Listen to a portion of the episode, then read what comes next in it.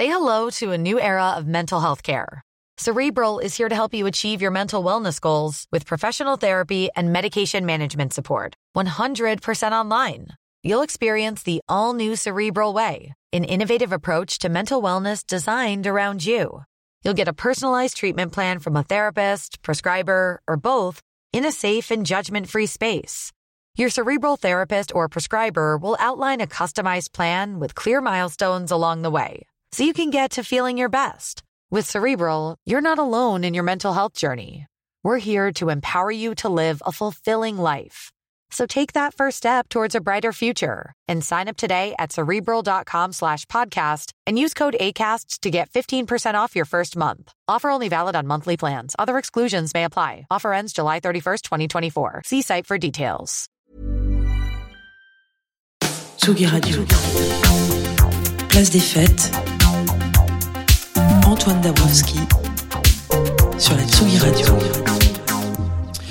Et oui, place des fêtes comme tous les mardis sur la Tsugi Radio à 17h en direct ou presque de notre folie L1 dans le parc de la Villette. Aujourd'hui, on va pas mal voyager euh, en musique avec parce qu'il y aura du live en plus dans cette émission. Mais d'abord, on va bavarder avec celui euh, qui va être notre capitaine de voyage, c'est Mokado. Bonjour Mokado. Bonjour. Bienvenue sur la Tsugi Radio. Je suis ravi qu'on on prenne le temps de se pencher sur euh, ce nouvel album, ce qui est ton deuxième album. Ouais. Euh, Il y a eu un, un, un EP et c'est également qu'on avait pas mal joué. Euh, cet album s'appelle Mascoche, M-A-S-K-O-J. Qu'est-ce que ça veut dire? Alors exactement, ça se prononce mascoy, tu vois, si Ah, c'est ah ouais, compliqué. plus, ah ouais. Faut te dire comme c'est pas évident. Euh, ça veut dire masque euh, en espéranto, donc Mhm. qui est la langue qui avait été inventée, euh, qui, est toujours, qui existe toujours d'ailleurs, hein, pour qui est un mélange en fait de toutes les langues ou de des, des grandes langues ou thématiques autour du monde et qui en fait qui avait pour but d'être la langue qui que tout le monde devrait parler, Mhm. qui serait le plus simple pour communiquer. Bon, ça a pas fonctionné. C'est toujours l'anglais. c'est toujours l'anglais, voilà. Mais euh, l'idée, voilà, avec avec ce nom dans l'album, c'était aussi de pas prendre parti, mais on, on en reparlera sur les titres de l'album, et donc d'avoir un nom euh, bah, général, justement, pour pas euh, choisir le français, l'anglais ou une autre langue. Euh, là, tu portes un masque. Ouais. Euh, il vient d'où ce masque? Ce masque, il a été fait par euh, Muriel Nice, Ouais. euh, qui est une artiste euh, plasticienne, qui fait aussi des masques, euh, qui travaille euh, de temps à autre pour euh, l'opéra euh, Bastille de Paris, euh, et que j'ai rencontré il y a euh, il y a quatre ans maintenant, Mhm. quatre ou quatre ans ou trois ans. Et qui a qui fait des masques incroyables et euh, à partir du moment où j'ai voulu en porter un, j'ai j'ai travaillé avec elle pour faire celui-ci quoi. Oui, alors justement, pourquoi vouloir porter un masque? Ah, bon, on, on a vu, euh, tout le monde a vu la barbichette de Thomas Bangalter il y a quelques jours sur France Inter. Euh, mais pourquoi le- l'envie de porter un masque? Parce que le masque, c'est aussi ancien comme euh, le théâtre. On pense au théâtre Mhm. antique où, le- où il y avait des masques qui étaient très lourds d'ailleurs. Euh, on pense euh, aussi au, par exemple, au, au- à plein de théâtres et de, de- de formes d'expression scénique au Japon notamment. Euh, Qu'est-ce qu'ils symbolisent ces masques pour toi? Bah, déjà, euh, le, principe du projet Mocado, c'est toujours en fait de, euh, de raconter l'histoire des autres. Pas la mienne, c'est-à-dire soit des histoires inventées, soit des histoires réelles, comme là les masques autour du monde. Et donc très vite, euh, s'est posé l'idée de, euh, de de pas me montrer moi justement, que ça serait un peu euh, étrange de parler des autres et puis essayer de, de me montrer moi en, dans un- peut-être un rapport un peu trop égo trip par rapport à ça.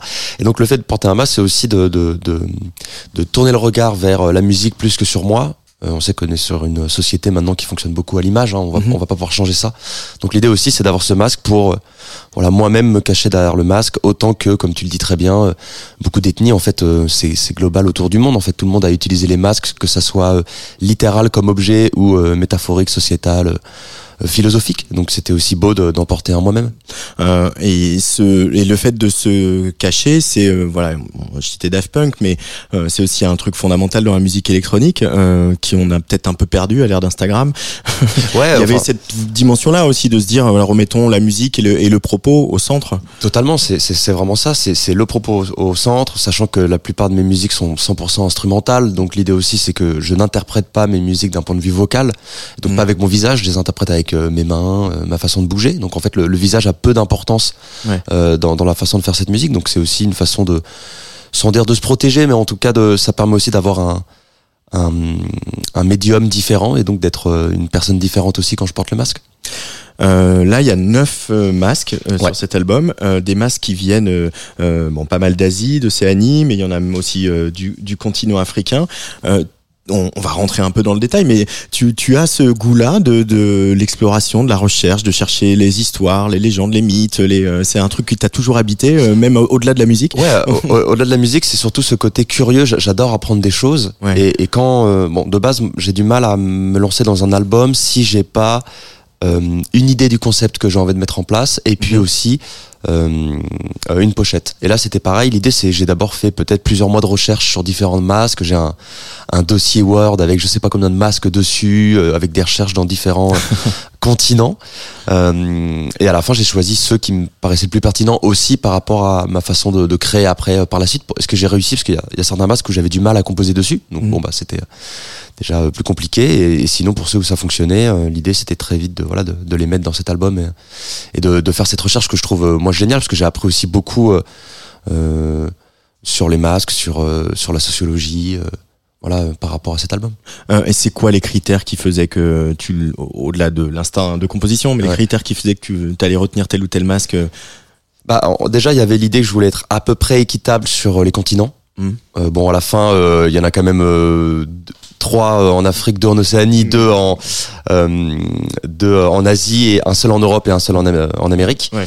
Euh, mais bon, voilà, d'être quand même pas non plus sur quatre en Afrique et, euh, et un seul autre part. Donc ça, c'était déjà un premier choix. Ensuite, c'était l'histoire derrière, d'essayer de pas raconter plusieurs fois les mêmes histoires, parce qu'on se rend compte qu'il y a des masques. Euh, c'est ça qui est beau aussi, c'est que même si des ethnies ne se connaissent pas, utiliser souvent le masque pour soit des rites initiatiques, soit un rappel euh, des personnes qui étaient décédées pour venir apprendre aux vivants, ce genre de choses. Donc l'idée c'était pas d'avoir souvent les mêmes histoires. Et puis est-ce que ça m'inspirait quoi? Et si, Ouais. si ça m'inspirait euh, même visuellement, hein, euh, il y a des masques qui m'ont beaucoup inspiré. Le masque de euh, Yupik, donc euh, une ethnie euh, euh, en Alaska. Moi je trouve que c'était un masque assez terrifiant quand j'ai vu des, des photos et tout de suite ça m'a inspiré pour faire un morceau. Donc il y avait cette appétence aussi à aller vers des masques qui me plaisaient euh, personnellement. on on peut s'arrêter sur celui-là, peut-être. Ouais. Piques, c'est quoi euh, l'histoire autour de, de- des masques, de ce masque-là?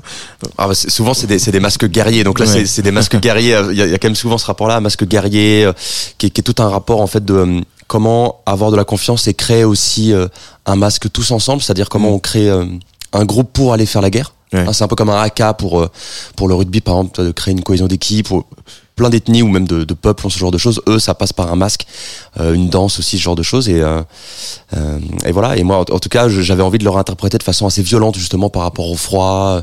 J'avais été beaucoup inspiré par euh, l'album de Molécules qu'il avait ouais. fait et que j'avais trouvé très beau parce que souvent euh, euh, quand on imagine des, des grandes plaines comme ça froides glacées on imagine plus de la musique contemplative calme.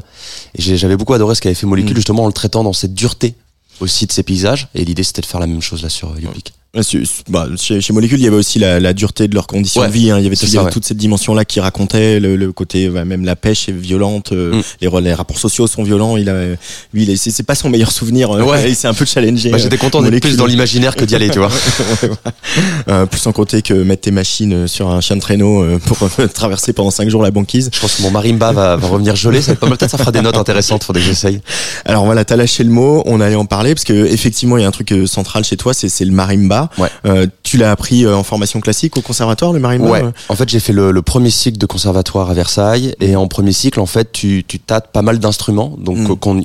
qu'on appelle des instruments percussifs. Donc tu fais du piano puisque le piano est, est vu comme un instrument percussif, puis tu fais du, du marimba, de la batterie, euh, du xylophone, du vibraphone, Mm. plein d'instruments percussifs. J'étais pas spécialement allé vers le marimba à ce moment-là, j'étais plutôt allé vers la batterie et dans mes, euh, mes années punk euh, après, par la suite, au lycée. Euh, mais au moment où j'ai voulu lancer Mocado, je savais que je voulais un instrument euh, euh, particulier, en tout cas de d'essayer d'intégrer un instrument qui n'est pas souvent représenté dans la musique électronique. Et à ce moment-là, je me suis rappelé de ces années-là et je me suis dit, tiens, ça serait marrant parce que ça j'avais envie de jouer aussi d'un instrument euh, Ouais. physique sur scène. Euh, et donc le marimba est venu euh, naturellement, quoi. Alors là pour le petit live que tu vas faire dans Tsugi Radio, il est pas là, Ouais. Euh, c'est trop petit chez nous, mais Ouais. tu le- il, il se balade avec euh, toi tout le temps Ouais. euh, sur toute la tournée le. Ouais, sur toutes les dates. après, il y a des dates où c'est plus compliqué, bon, parce que c'est c'est quand même assez lourd Ouais. à porter. Donc si je suis tout seul, c'est un fragile peu compliqué.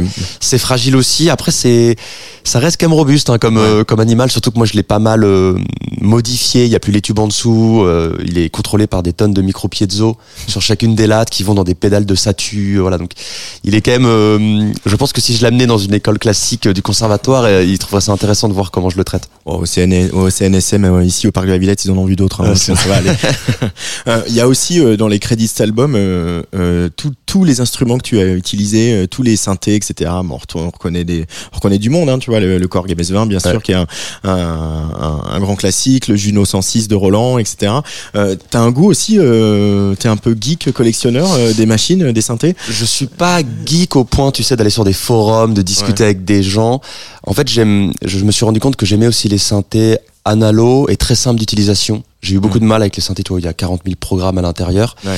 Par contre, j'aime l'idée de construire euh, des instruments autour d'un album. Tu vois, l'idée, c'est euh, justement, c'est pour ça qu'on les a mis dans les crédits. C'est parce qu'on s'est vraiment fait un setup live avec euh, Perceval Carré qui a réalisé l'album avec moi. Mm. Et donc, on a joué ça en live. Donc, on avait vraiment un synthé pour les basses, un synthé pour les leads, une boîte à rythme, quelques instruments autour. Et l'idée, c'était de reproduire un groupe, alors tout seul ou à deux, dans le studio et puis de montrer aussi, hein, parce qu'on s'est fait plaisir sur le matériel aussi, hein, sur cet Ouais. album. Ouais, mais c'est clairement. Hein, parce que, bon, après, il y a aussi des, des congas, euh, du djembé. Ouais, euh, ouais. euh, tu dis et du des, des, des chants folkloriques aussi. Oui, ça. Alors après, c'est plus des samples aussi. Donc des fois, c'est c'est c'est aller rechercher, tu vois, un peu partout euh, des samples que tu peux trouver, comment tu peux les réintégrer, les modifier. Mais ça faisait partie, ouais, à l'intérieur, ça, faisait, ça me faisait marrer justement de, de montrer dans les crédits que tu, tu vas, euh, comme tu le dis, du Korg MS20 à la boîte à rythme super indé à euh, chant folklorique. Tu vois. Ouais, mais euh, digger aussi euh, de, de son. euh, tu Ah, vas, par contre, gros digger de, ouais. de son, euh, par contre, euh, justement, plus, pas dans ce côté technique, Mm. mais dans le côté émotionnel, tu vois. Je, peux passer des heures à écouter des banques de percussions, tu vois, de loop, jusqu'à me dire, putain, cette, cette loop est incroyable, euh, je sais pas ce que je vais en faire encore, mais je me la mets de côté, on verra bien un jour, quoi.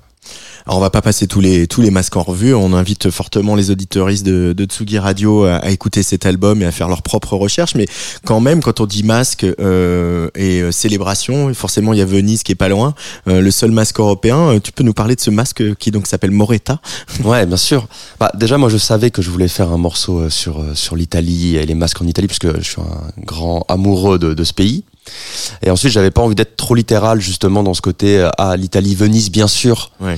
Euh, et donc l'idée c'était de prendre ce masque Moretta qui est très peu utilisé maintenant mais qui était beaucoup utilisé il y a, il y a plusieurs siècles qui est un masque en fait qui met à l'honneur les femmes justement pendant le, le, le, Le le carnaval. de Venise. Euh, dans ce fait que c'est les femmes qui prennent le pouvoir en fait elles ne elles ont un masque qu'elles tiennent dans leur bouche donc elles ne peuvent pas parler. Et du coup en fait les hommes euh, sont en attente justement que cette que les femmes enlèvent leur masque et ça c'est un peu le, le, le signe de voilà j'ai envie que tu discutes avec moi j'ai envie qu'on puisse euh, avoir une, une relation mais c'est moi qui décide c'est moi qui prends les devants.